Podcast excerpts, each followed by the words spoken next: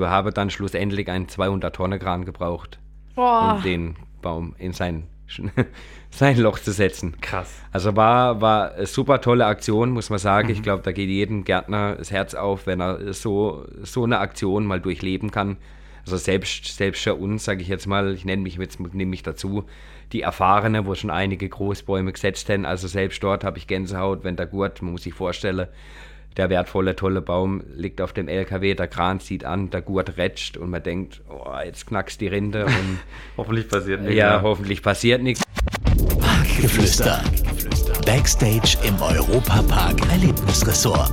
Hinsetzen, anschnallen und Lauscher auf. Hier plaudern wir aus dem Nähkästchen und liefern euch die spannendsten Geschichten hinter den Kulissen.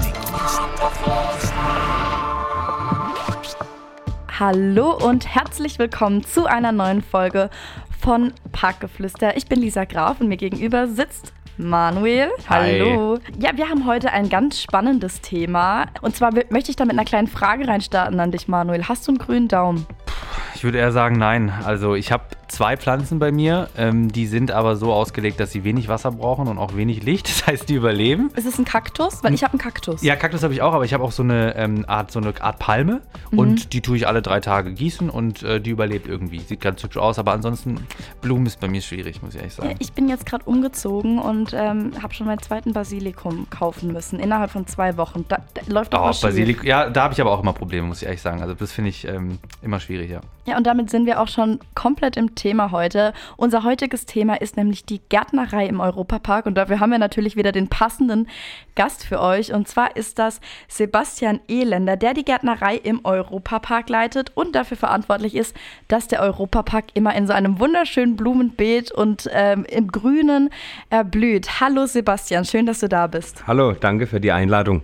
Ja, stell dich doch gern mal vor und ähm, erzähl uns mal so ein bisschen, was du hier im Park genau machst. Gut, mein Name ist Sebastian Elender. Ich bin seit fast 16 Jahren hier im Unternehmen.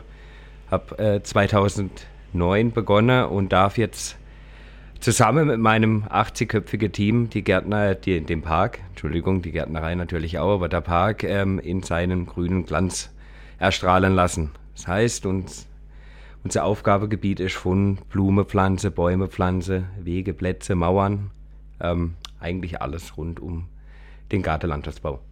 Wie kamst du denn zu dem Beruf? Also hattest du das schon als kleiner Junge gemerkt? Wir haben jetzt gesagt, Manuel und ich haben keinen grünen Daumen. Für uns wäre das wahrscheinlich ein Beruf äh, ein bisschen schwieriger, aber als, als kleiner Junge wolltest du da vielleicht auch Astronaut werden oder Polizist oder Pilot?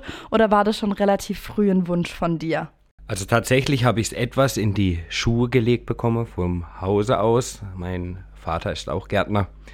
Dann ähm, habe ich 2009, als ich fertig war mit der Hauptschule, habe ich dann kam natürlich die große Entscheidung, was machen wir jetzt? Dann hätte es du machst jetzt eine Ausbildung und lernst bis und danach Ja. kannst du immer noch gucken, was du machst. Und dann habe ich gelesen, dass der Europapark Gärtner ausbildet und habe mich beworben, durfte dann tatsächlich auch kommen zum Vorstellungsgespräch und habe dann 2009 meine Ausbildung begonnen und 2012 erfolgreich abgeschlossen. Also kommst du hier auch aus der Gegend? Genau, ich komme aus Kappelgrafenhausen. Ah ja. Ah, das ist Das- hin, hinter Offenburg, oder? Nein, das ist hier direkt neben dem Park. Ah, ist das direkt hier? direkt neben Rust. Ah, okay, krass. Der, krass. einen, der Sebastian hat einen super kurzen Arbeitsweg. Das ist, das ist nicht schlecht, ja. Dein normaler ähm, Arbeitsalltag sieht dann aber auch so aus, dass du, wie auch andere, die im Büro sind, normal zur Arbeit kommst, in die Gärtnerei. Und ähm, jetzt gerade, wenn der Park zu hat, wie sieht denn da jetzt so dein Alltag aus? Also, was ist so das Erste, was zum Beispiel jeden Tag auch gecheckt werden muss oder was eure Aufgaben gerade sind? Also ganz klassisch sind die Arbeitszeiten von 7 bis 16 Uhr. Das heißt, ich komme um halb sieben in der Gärtnerei an und dann haben wir ein kleines Ritual, eine kleine Angewohnheit. Wir treffen uns um 7 Uhr in unserer Maschinenhalle. Das heißt, da stehen dann einmal alle. Und das Maschinenhalle, also so da, wo Maschinenhalle. Rasenmäher stehen auch. Genau, Okay, ganz klassisch ja. eine Halle, da stehen unsere ganze Werkzeuge, Okay. sind äh, die Gerätespinde von den Mitarbeitern. Mhm. Und dort ist dann quasi einmal kurz Ansprache. Wenn irgendwelche wichtige Aufträge sind, dann verteile ich die dementsprechend gleich an die Kolonne. Sind irgendwelche Veranstaltungen, steht irgendwas Wichtiges an, wo unbedingt heute gemacht werden muss. Mhm. Dann wird es direkt gemacht, verteilt und die, sage ich mal, Kolonnen, die auf der Baustelle getaktet sind, fahren natürlich direkt auf ihre Baustelle. Das ist gleich mal morgens und dann ist, ist mal, sage ich mal, die, die Masse an Menschen oder an Arbeiter sind dann gleich mal verteilt. Ja. Gut, dann äh, wird ganz klar, die Baustelle werden abgefahren, muss, die Endkontrolle muss da sein, Fragen müsse geklärt sein, fehlt Material. Das, sag mal, das ist so mein Hauptaufgabegebiet. Dann kommt klassisch zum Büro dazu, Stundeerfassung von der Mitarbeiter, Aufträge, dementsprechend die Leute zuteile und auch eintrage, Materialbestellung, Rechnungskontrolle. Genau. So für die Leute, die jetzt gerade zuhören, ich glaube, man hat nicht unbedingt so einen Einblick, wie viel ihr eigentlich zu bepflanzen habt und instand zu halten habt. Um die Gärtnerei mal in Zahlen zu zeigen, kannst du uns so ein paar Zahlen nennen? Wie viele Bäume habt ihr? Wie viele Blumen habt ihr? Wie viel Hektar betreut ihr? Also einmal die Gärtnerei in Zahlen. Sehr gerne. Also ganz klassisch beginnt es jetzt mit 180.000 Frühlingsblumen, die jetzt gepflanzt werden zur Eröffnung. Dann haben wir 8.500 registrierte Bäume. Registrierte Bäume bedeutet, die haben gewisser Durchmesser, kriegen eine Plakette und werden zweimal im Jahr kontrolliert. Mhm. Das heißt Baumkontrolle. Mhm. Die Bäume werden kontrolliert vom Kontrolleur und dann von Baumpflegefirmen durchgearbeitet. Was passiert bei einer Baumkontrolle? Im Prinzip müssen wir ja gewährleisten, dass die Bäume bei uns im Park standsicher sind. Mhm. Wäre ja das Schlimmste, wenn irgendeiner aus irgendwelchen Gründen umfliegt, okay. irgendwo drauf fliegt mhm. oder jemand verletzt wird durch einen herabfliegenden Ast. Das wollen wir verhindern. Natürlich ist es ein natürliches Produkt, es wächst, da kann immer was sein, aber es ist natürlich sehr gering, dadurch, dass wir es zweimal im Jahr kontrollieren und dann auch durchpflegen. Das heißt, da kommen Baumkletterer, klettern den Baum hoch, hole die tote Äste runter mhm. oder äh, schneide den zurück hänge Kronesicherungen ein. Das heißt, wir haben auch Bäume, die sind verhängt. Da ist dann ein Seil oben im Baum. Wenn man mal durch, der Baum, äh, durch der Park läuft und schaut den Baumbestand an, dann fällt es auch etwas auf. Das ist dann ein Schlupf mit, einer, mit einem Seil, mhm. wo dann einfach, falls der Baum irgendwie kippen sollte oder anfängt zu kippen, dann strafft sich das Seil und verhindert das. Und das erkennt man dann, wenn die straff sind, dann muss der Baum weg. So, das beginnt jetzt quasi jetzt. Das ist so Frühjahrsarbeit, der Park ist zu, da können wir natürlich solche Arbeiten durchführen. Zu den ganzen Baustellen, die wir ehen. Dann wären jetzt gerade 4000 Quadratmeter Rollrasen saniert. Das heißt Rasenfläche, die jetzt einfach in Mitleidenschaft gerade sind. Durch Dekopunkte, durch Sache, die drauf stande. Jetzt nehmen wir mal Wildwasserbahn, da war die Schneerutsche. Mhm. Ah ja, Der stimmt. Rasen unten drunter ist natürlich kaputt. Das heißt, er wird abgeschält, frisch aufbereitet und dementsprechend neu gelegt. Dann haben wir einige Kilometer an Bewässerungsleitungen, das heißt unterirdisch gelegte Leitungen mit automatischer Sprengleranlage. Ah, hm. deswegen habe ich noch nie jemand mit einer Gießkanne durch den Park laufen sehen. Also es gibt auch Gärtner mit ja. Gießkanne und Gießwaage, Weniger, ne? aber ich sage jetzt, um das jetzt gleich einzuleiten, wir haben 2500 Kübelpflanzen, die mediterrane Kübelpflanze, Zitrone, Bäume, Palme. Die werden im Park verteilt, die werden natürlich von Hand gegossen. Da braucht es dann auch der Gärtner, wo auch mal, ich sage ganz klassisch, der Finger nie hebt und mhm. sagt, nass oder nicht. Mhm. Das ist, ähm, sag ich mal, die Aufgabe von unserer Bewässerungsabteilung. Also das ist die Abteilung in der Gärtnerei. Ich nenne es nur gern. Dann kommen 250.000 Sommerblumen. Das ist dann die Umpflanzung von Frühjahr auf Sommer. Das sind 250.000. Dann haben wir ähm, Halloween, ganz klassisch, mit 180 Tonnen Kürbis. Und dann kommt Weihnachten mit ca. 3200 Christbäumen. Das ist Wahnsinn, ja. Das sind fette Zahlen, oder? Das sind wirklich fette Zahlen. Wir haben uns vorhin schon drüber unterhalten, weil mich das einfach auch interessiert. Die Bäume sind ja wirklich richtig schön an Weihnachten immer, auch perfekt ausgesucht gefühlt. Also das sind die Bäume, die ich mir auch gerne daheim hinstellen würde als ja. Weihnachtsbaum. Und ihr tut ihr auch selber oder zumindest gebt ihr dann das in eine andere Abteilung. Da arbeitet ihr auch eng zusammen mit den Lackierern oder mit, denen, die die Bäume dann bemalen. Ne? Das hast du vorhin auch erzählt. Ja, richtig. Also die Bäume werden von unseren Lieferanten, das sind klassisch auch jedes Jahr die gleiche. Mhm. Also da ist eigentlich fast kein Wechsel drin. Sollte mal einer kein, keine liefern können, gibt es natürlich schon ja. schon auch noch eine, sage ich jetzt mal, eine Warteschlange, wo dann andere drin sind, wo dann nachliefern können. Aber wir schauen dann schon, dass wir, sage ich mal, unsere Partner halten und, und auch die dann direkt wieder nutzen von denen, also von den Tannenbäumen. Und ähm, die liefern die natürlich dann auch nach der gewünschten Qualität. Ja. Nur können wir, so können wir die dann auch halten. Und dann kommt eben die Lackiererei, dann ist ein enger Austausch, dann wird Probespritzung gemacht, hebt die Farbe, passt es so. Und dann geht es quasi, muss man sich vorstellen, der Baum wird angeliefert, abgeladen, wird unten ein Keil dran gesägt, kommt in den Ständer, wird von Hand ins Zelt getragen, wird lackiert, wird dort wieder aus dem Zelt rausgetragen, wird dann wieder ausge, also ausgekeilt aus dem Ständer, um dann die Ständer dran zu machen, die am Park quasi in ihre Hülle zu kommen. Wenn wir vom Wetter jetzt schon reden oder von den verschiedenen Jahreszeiten. Ähm, wenn ich jetzt an Gartenarbeit denke, bei, bei mir zu Hause oder bei meinen Eltern, dann ist es immer, oh, ist so schönes Wetter, wir könnten jetzt ja mal in den Garten gehen. Jetzt arbeitet ihr natürlich auch, wenn schlechtes Wetter ist. Wie arbeitet ihr denn oder wie beeinflussen die Witterungsbedingungen und die Jahreszeiten eure Arbeit? Könnt ihr auch drin arbeiten, wenn es jetzt aus Eimern schüttet? Gut, ich sage jetzt mal, natürlich ist die Ausstattung unserer Kleidung dementsprechend gut. Das heißt, man kann auch mal ein, zwei, drei Stunden gut im Regen arbeiten, ohne dass man jetzt gleich nasse Socke hat. Also ganz nach dem Motto, es gibt keine schlechte Kleid äh, kein, kein schlechtes Wetter, nur schlechte Kleidung. Richtig. Man muss dazu sagen, es gibt ja nicht nur Regen, es gibt auch Frost. Mhm. Jetzt nehmen wir mal Januar, Februar. Wir haben natürlich Druck äh, bei Baustellen. Es muss alles fertig werden, soll auch alles fertig werden. Dann ist natürlich Frost mit unter anderem das Schlimmere für uns. Dann kannst du nicht gut Betonarbeiten machen. Ich sage, viele Pflastersteine, Natursteine oder Platte werden in Beton gelegt. Wenn Frost da ist, funktioniert das einfach nicht. Das ist eigentlich schlimmer. Also es gab schon, dass wir Zelte gestellt haben mit Heizgebläse, damit wir die Platte und die Steine legen können. Also es wird schon massiver Aufwand betrieben, um gnadenlos zu gewährleisten, dass zur Eröffnung alles perfekt ist. Dazu auch nochmal die Frage, ähm, inwieweit ihr auch die Themenbereiche, also jetzt Stichwort Kroatien, ähm, wie weit ihr dazu beiträgt, dass die wirklich authentisch sind. Also Also erfahrungsgemäß, jetzt nehmen wir mal die letzte oder die aktuelle Baustelle Kroatien als, als Beispiel. Das ist natürlich ein wahnsinnig enger und massiver Austausch mit unserer Abteilung Max Solutions, also die Bauabteilung, die das Ganze plant. Dann ist dann ein sehr starker Austausch, in welche Richtung soll die Pflanze gehen, in welche Richtung soll, sage ich mal, die Optik gehen.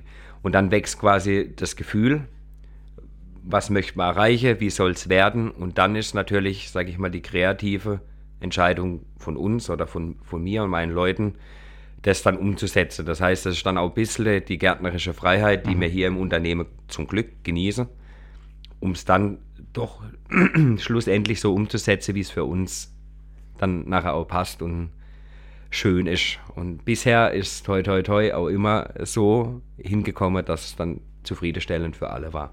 Ja, die ganze Botanik trägt ja auch komplett dazu bei, dass der Themenbereich wirklich authentisch wird. Und was ich mich auch gefragt habe, ich nehme jetzt zwei Extrembeispiele, Griechenland und Island, ähm, da wechselt die Botanik ja schon extrem. Also ich habe gesehen, in, in Island hat man dann Tannen und, und Kiefern und in Griechenland dann aber auch wirklich Palmen. Und ähm, ja, um die Illusion jetzt mal ganz kurz aufzuheben, man befindet sich ja nicht wirklich in Griechenland, Griechenland und in Island, sondern man ist ja immer noch unter der Sonne, rußt's eigentlich.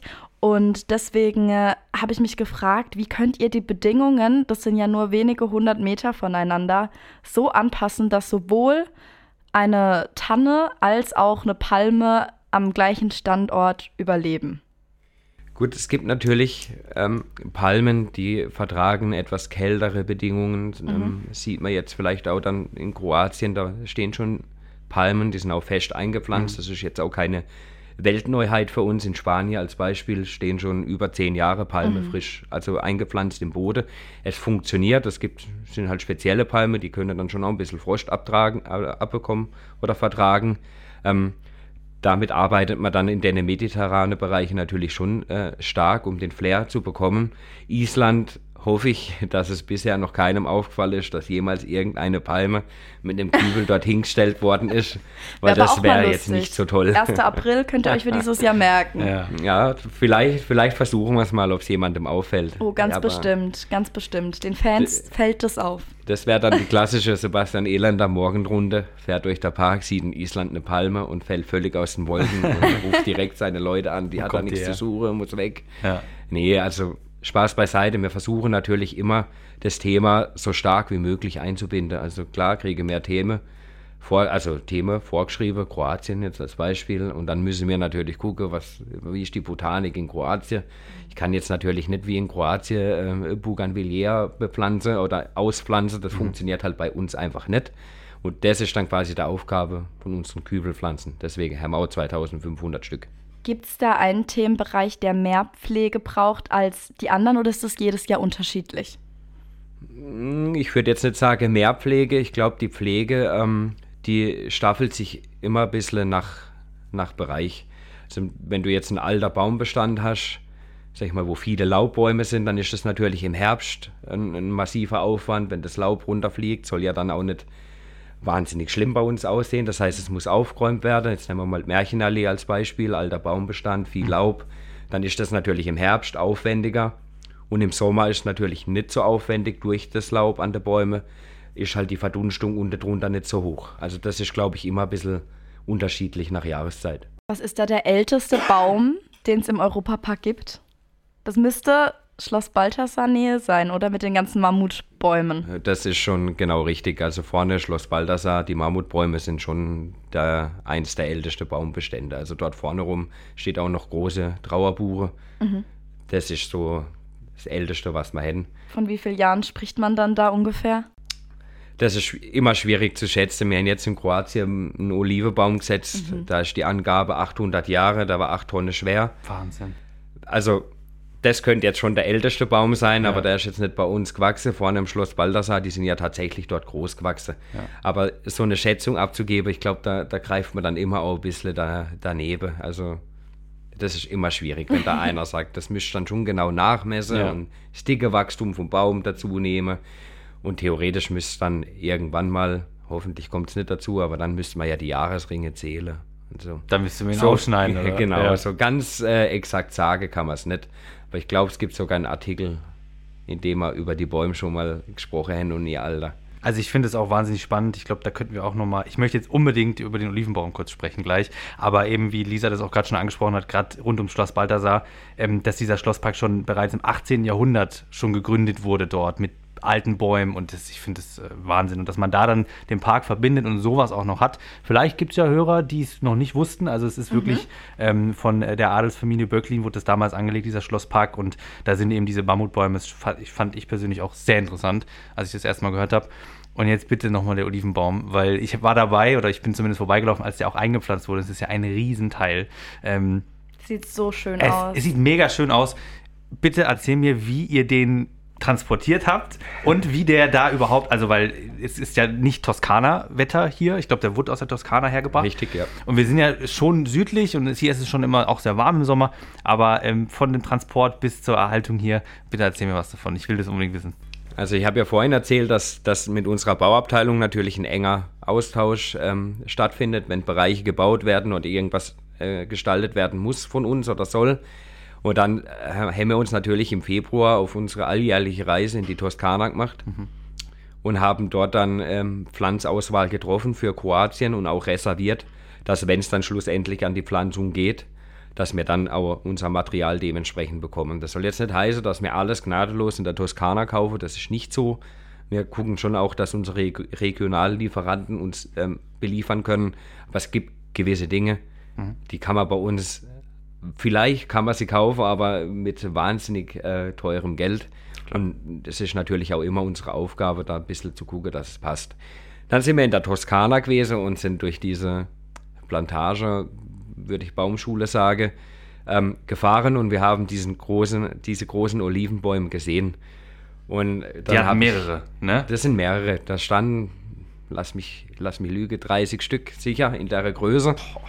Und dann haben wir nichts ahnend gesagt, mir reserviere jetzt einer und du den auszeichne. Gott sei Dank haben wir guten Kontakt und können das dann auch kostenfrei machen. Das heißt, ich reserviere den für eine gewisse Zeit. Das geht natürlich nicht unendlich, bis ich dann schlussendlich auch es okay habe. Mhm. Muss ja auch gewisse Dinge müssen abgeklärt werden. Wann habt ihr den reserviert? Im Februar letztes Jahr. Ah ja, okay. Und dann kam, ähm, kamen wir zurück, natürlich voller Euphorie. Dieser Baum brauchen wir an unserer Ruine. Wird jetzt auch thematisch total gut dazu passe. Und dann kam das grüne Licht und dann ist natürlich gleich feuerfrei, das mache mir. Und dann ging es los, da wurde ausgegraben.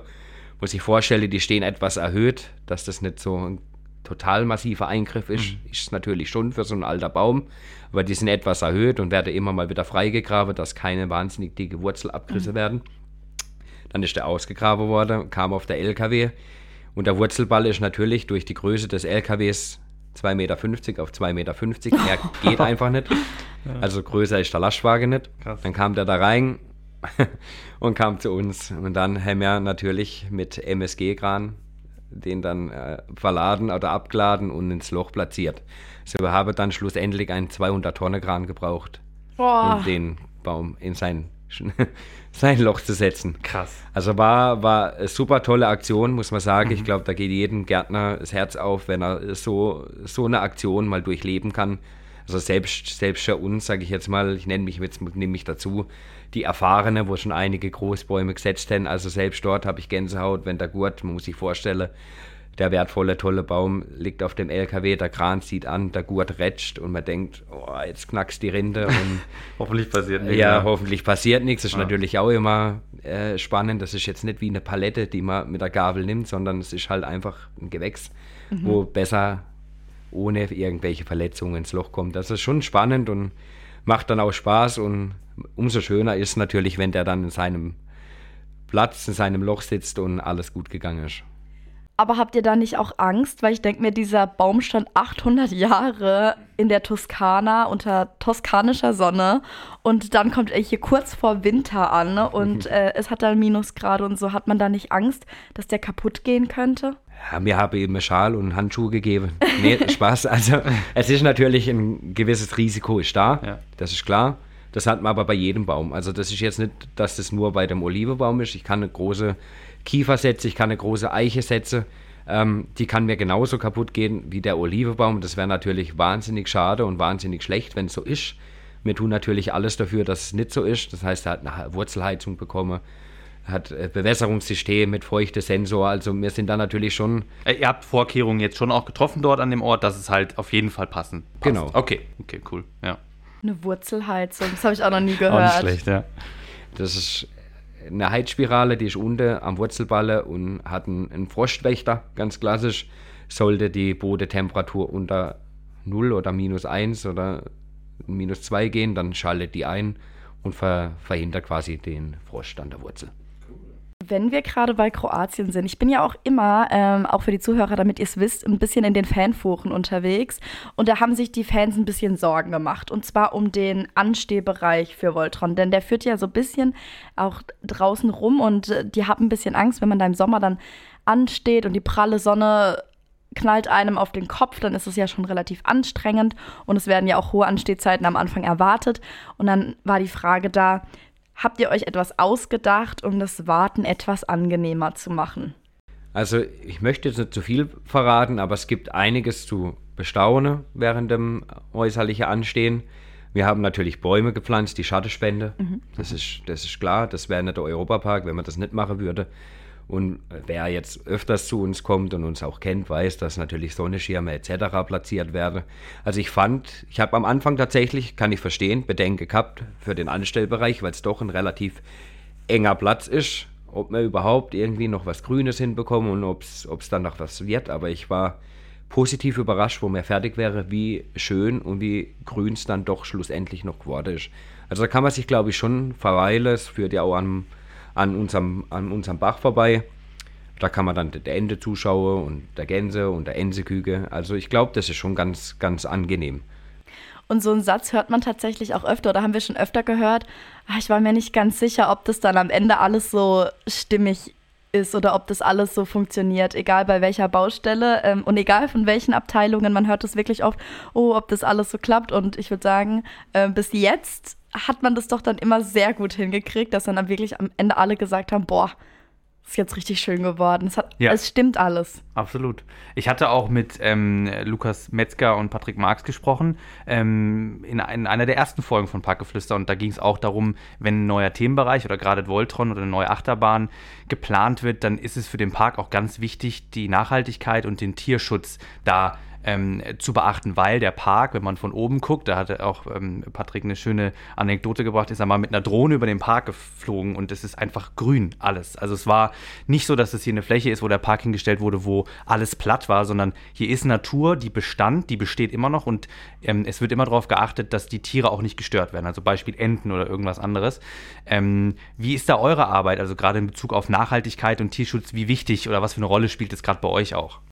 Gut, in unserer Branche ist das natürlich schon sehr naheliegend, dass ja. wir, ähm, sage ich mal, Vorreiter für die, für die ganze Aktion sind. Also so ganz kleine Kleinigkeit bei uns in der Gärtnerei ist ganz klar kommuniziert, sollten wir einen Baum fällen müssen, mhm. das kommt sicher auch vor bei uns, das ist jetzt kein Geheimnis, ja. pflanzen wir zwei neue. Okay. Also ganz, das ist, das ist ganz cool. klare Linie. Ja. Einer kommt weg, kommen zwei neue, das führen wir eigentlich konsequent durch, das schon mal zu unserem Baumbestand. Äh, dann ist natürlich, klar, die, die Tierwesen im Park, die, ich meine, das zeigt ja auch, wie, wie schön es bei uns ist mhm. und wie wohl die sich fühlen. Sonst wäre sie nicht da, das ist mal vorab. Und dann ist es ja auch ganz klar, jetzt nehmen wir mal der Wasserpark draußen, ähm, was man da an, sage ich mal, wertvoller Pflanzung geschaffen hat, Baumbestand, kleine Pflanze, Hecke, Sträucher, Pflanze mit Beere, das war vorher ein Acker. Mhm. Ich will jetzt nicht sagen, dass Acker schlecht ist, aber ich würde schon behaupten, dass das, was jetzt ist, an, an der Pflanzenwelt schon besser ist, also stärker ist und vielseitiger mhm. als wie ein Gewächs, wo jetzt halt über vier, fünf Monate auf dem Acker ist und dann erstmal wieder nichts. Also da haben wir natürlich dann schon viel geschafft. Dann haben wir natürlich viele ökologische Ausgleichsmaßnahmen getroffen. Jetzt nehmen wir mal die Tour am Wasserpark. Ähm, da gibt es dann Eidechsehügel, dort gibt es äh, Sandaufhäufungen, wo, wo man sich drin verstecken kann. Wir haben ähm, eine Benjes-Hecke ähm, aufgestellt. Das ist quasi, da nimmt man Holzpföhl, haut die in der Boden und tut Hecke aufschichten, wo sich quasi die, die Tiere drin verstecken können, Unterschlupf finden im Winter. Also Insektenhotels, ganz klar, das mhm. ist, glaube ich, jetzt mittlerweile in jedem Dorf zu finden, aber bei uns ist es schon länger. Und so sind wir natürlich immer vorne mit dabei.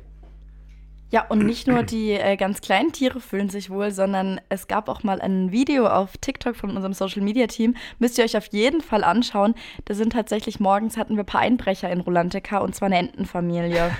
und die äh, Entenmama ist dann mit ihren Küken draußen im Außenpool äh, von Rolantica rumgeschwommen. Die haben sich wahrscheinlich gedacht, oh, hier ist aber ruhig. Das war natürlich noch vor 11 Uhr, bevor dann der große Antrag kam. Ich denke, danach sind sie auch schnell wieder abgehauen. Aber wie du erzählst, gibt es ja genug, genug Unterschlüpfe. Aber auf jeden Fall Fall, die haben sich auch sehr wohl gefühlt. Die Enten, das fand ich ein sehr süßes Video. Also an der Stelle schaut euch das auf jeden Fall an. Und ihr macht auch äh, was für die Bienen bei Rolantica, habe ich mal irgendwo gelesen. Ja, richtig. Wir haben äh, einige Bienenvölker äh, bei uns in Rolandica positioniert, die dann quasi Rolandica Honig produzieren, der dann bei uns in der Hotels vermarktet wird. Das ist ein externer Imker, der hat seine Bienenvölker bei uns. Und sage ich mal, der Ertrag der Bienenvölker zeigt natürlich, wie vielseitig die Bepflanzung da draußen ist, weil sie immer Nahrung haben.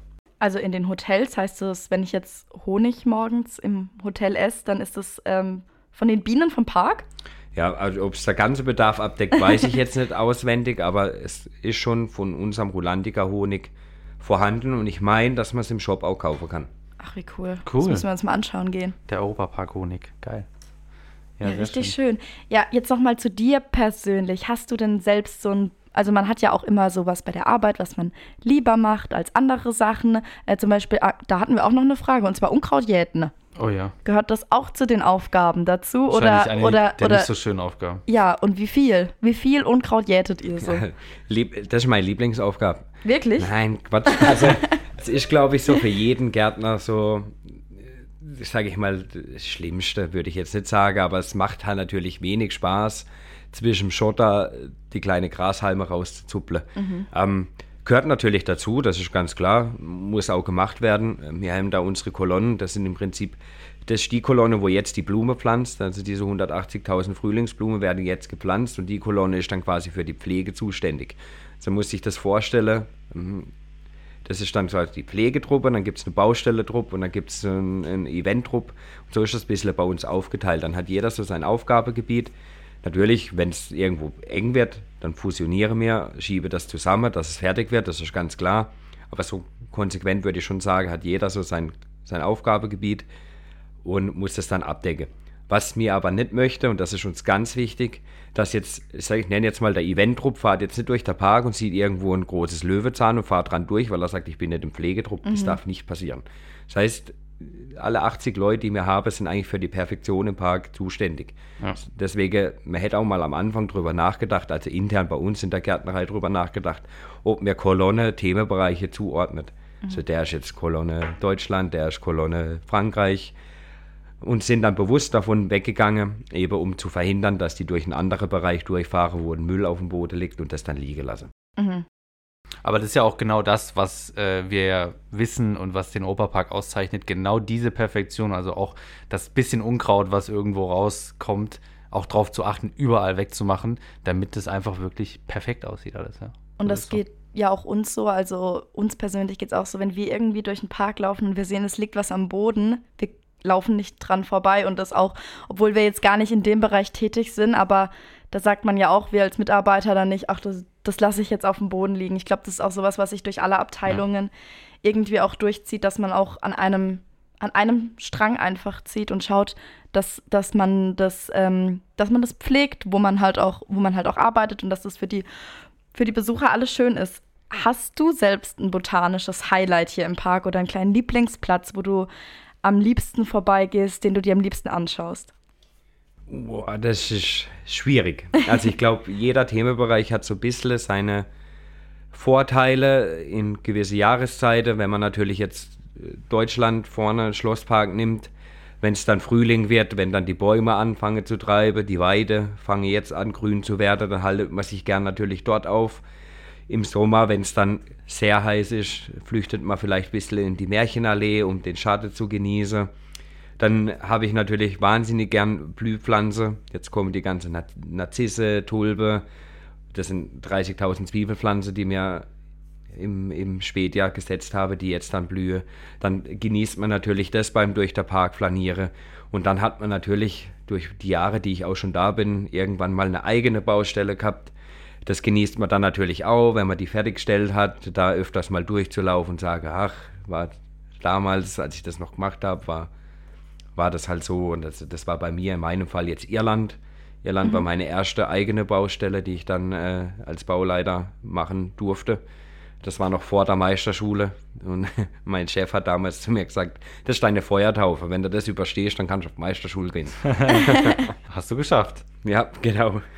Verstanden, ja. Hast du privat, also mich würde es interessieren, weil das irgendwie auch so eine Frage ist, die man in so einem Bereich oder beim anderen auch immer stellt. Hast du selber auch einen großen Garten zu Hause? Genau die Frage wollte ich jetzt auch stellen. Also- in Bezug auf den Koch, der zu Hause nicht mehr kocht. Genau. Ja. Also würdest du sagen, wenn du hier so viel Blumen siehst und so viel Geschichten rund um Garten, ähm, hast du dann eher einen kleinen Balkon mit schönen Blumen oder hast du oder hast du Bock, das auch privat weiterzumachen? Also ich habe äh, ein Grundstück und ein Haus und habe natürlich auch Garten.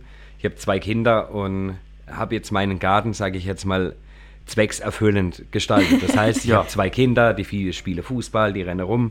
Also ich habe jetzt da nicht 100.000 Blümle im Eck sitzen, wo sie dann äh, nicht hin dürfen oder kaputt machen oder wie auch immer. Also ich sage jetzt, meine Frau zu Hause, die macht eigentlich viel mehr gärtnerische Arbeit, als ich mache. Hey, das ist Wie bei den Köchen. Bei den Köchen, die sagen auch immer, meine Frau kocht zu Hause und die Ja. sagt immer, sie kocht besser als ich. Egal, wie, äh, auch wo wir den Peter Ja. Hagen Wies hier hatten. Ja, krass. Also das Know-how, sage ich, muss ich hier natürlich mitgeben oder, Ja. äh, sag ich mal, positioniert es da oder das machen wir so, das ist klar. Aber wir haben viel Gemüse zu Hause angepflanzt dann in, in Hochbeete. Das betreut tatsächlich alles meine Frau. Und apropos Know-how, bevor wir jetzt zu unserer Kategorie und dann auch zum Ende der Folge ankommen, hast du noch einen Tipp für mein Basilikum? Das ist der klassische Basilikum, der in der Küche steht und ähm, kaputt geht. Ja. Das geht, äh, Der soll ich, nicht halten, oder? Der soll einfach aufgegessen Ich werden. habe sogar, weißt du, ich habe sogar so ein ähm, Bewässerungsdings gekauft. Da, da, ist es, da füllt man unten das Wasser rein, dann ist da so ein, so ein Docht drin und trotzdem ist er kaputt gegangen. Schon zweimal jetzt. Also es ist tatsächlich nicht die einfachste Nummer, die ein Basilikum an der Fensterbank äh, durchzubekommen. Ach Gott sei Dank, es ist- liegt nicht an mir. Es ist tatsächlich, geht es vielen so. Bei mir zu Hause bin ich auch ganz offen und ehrlich, ist das ähnlich. Ähm, es funktioniert an der Fensterbank einfach nicht so gut. Mhm. Ich habe den im Frühjahr draußen auf der, auf der Terrasse habe ich den stehen in, in unserem Kräuterbeet. Dort geht es tatsächlich besser. Dort ist dann Schnittlauch, Rosmarin und Basilikum, wie sich das gehört. Aber an der Fensterbank ist es oft so, dass man erstmal ist zu nass, wenn man dann immer gießt. Man neigt dazu, zu viel gießen. Mhm. Dann ist der immer nass, das hat, er, das hat er nicht gern. Also nasse Füße sowieso nicht. Man nennt das nasse Füße. Mhm. Wenn man jetzt so einen Teller drunter hat und stellt den da rein und da steht da wegen Wasser drin, meint man, man hätte jetzt was Gutes getan, da kann das ja holen, wann er Ach, will. Genau das mache ich. und das ist eigentlich ähm, das Gegenteil davon. Dann, Ach, Mist. Also ich mache es in den Blumenkasten. Ab welchem Monat? Also frühestens im Mai. Im Mai, ja. okay. Im Mai kriegt mein Balkon einen Blumenkasten dann. ich habe keinen Balkon, also für mich ist für, für mich. Für äh, dich, du musst damit leben, Manuel. ich muss damit einfach leben, dass, dass er bei mir stirbt dann. Oder schnell essen. Dann muss ich einfach irgendwie Gerichte drei Tage hintereinander kochen und man ganz viel Basilikum Ich baue aber fast überall Basilikum drauf. Ich ja. finde das richtig gut. Und ja. ich sag, der Basilikum, den man so äh, getrocknet kaufen kann, das ist einfach nicht das Gleiche. Nee. Deswegen, oder man gibt einfach jede Woche nochmal Geld für den Basilikum aus und. Und muss dann einfach, ja, wir müssen einfach damit leben. Wir müssen damit Schade, leben. aber okay. Gut, bevor wir können auch noch über andere Kräuter sprechen, aber jetzt vielleicht sprechen wir mal über die Empfehlung der Woche noch, unsere Rubrik in dem Podcast. Ähm, die stellen wir an dich. Sebastian, du kannst gerne ähm, einfach uns zwei oder auch den Zuhörern irgendwas empfehlen, wo du sagst, das habe ich jetzt erlebt in der letzten Zeit und möchte das mit meinen Mitmenschen teilen. Irgendwas Geiles, was, was du erlebt hast. Also für mich persönlich, es ist immer das Highlight der Woche für mich, ist der Sonntag, ganz klassisch, Sonntagmorgen, Weckle hole, mhm. zusammen mit der Familie frühstücke. Und nach dem Frühstück nehmen wir unseren Hund, unsere zwei Kinder, City-Roller, Bobbycar und dann machen wir einen großen Spaziergang. Das ist so unser Highlight der Woche. Dann so startet unser Sonntag. Dann kommen klassische Ausflüge dazu, aber das ist so eine Tradition wo wir uns immer alle drauf freuen. Und ich glaube, das kann man vielen nahelegen, dass man sich einfach irgend so eine, sage ich mal, Tradition oder eine, eine, eine, wie soll ich sagen, irgendeine eine Art oder irgendwas ähm, erlebt, wo man einfach immer als Ritual oder immer öfters macht. Und das tut einem schon ganz gut. Also das wow. ist wirklich eine der schönsten Empfehlungen, die wir hatten, ja. einfach mal Zeit mit der Familie oder auch mit dem Partner zu verbringen, sich ein Ritual ähm, anzueignen, ähm, Zeit, Zeit zu zweit oder wie wir es im Europapark sagen, um jetzt hier super umzugehen damit, Zeit gemeinsam erleben. Damit bist du ja trotzdem im Europapark-Thema geblieben. Und ja, das also da schließen wir uns an, oder Manuel? Ja, mega. Einfach mal ein bisschen erden und äh, die wichtigen Dinge des Lebens auch mal wieder ein bisschen in Vordergrund lassen. Finde ich, find ich super. Gänsehaut. Mega, mega. nee, also zum Abschluss würde ich auch gerne nochmal ähm, einfach, ich glaube, von uns beiden auch an dich und deine Abteilung mal auch wirklich ähm, aussprechen, dass wir Hochachtung haben davor, was ja. ihr tut. Also es ist schon wirklich so ein Punkt, der wird nicht so oft, ähm, glaube ich, berücksichtigt, wie wichtig ihr seid, dass der Park so schön aussieht, wie er aussieht, weil ihr eben auf jedes Detail achtet und damit einfach im Gesamtbild einfach einen wunderschönen Park ähm, kreiert. Deswegen ähm, habe hab ich mich sehr gefreut, dass du hier bist ja. ähm, und uns da auch noch ein bisschen mehr erzählst, dass wir da auch ein bisschen mehr Bescheid wissen ähm, und dass uns das einfach bewusst wird. Auch den Zuhörern. Sehr gern. Ja, und äh, damit würde ich sagen, sind wir am Ende von dieser Parkgeflüster-Folge angekommen. Sebastian, vielen herzlichen Dank, dass du heute bei uns warst. Und ähm, an der Stelle nochmal, schreibt uns gern über podcast.europapark.de, sagt, wen ihr hören wollt, was ihr hören wollt, irgendwelche Anregungen oder Wünsche. Manuel und ich antworten auf jeden Fall und dann hören wir uns in zwei Wochen wieder. Bis dahin, ciao, ciao. Tschüss. Parkgeflüster. Das war der Europapark-Podcast Parkgeflüster. Backstage im Europapark Erlebnisresort. Abonniert diesen Podcast und hört auch in unsere weiteren Europa-Park-Podcast-Formate rein. Auf VJoy und überall, wo es Podcasts gibt.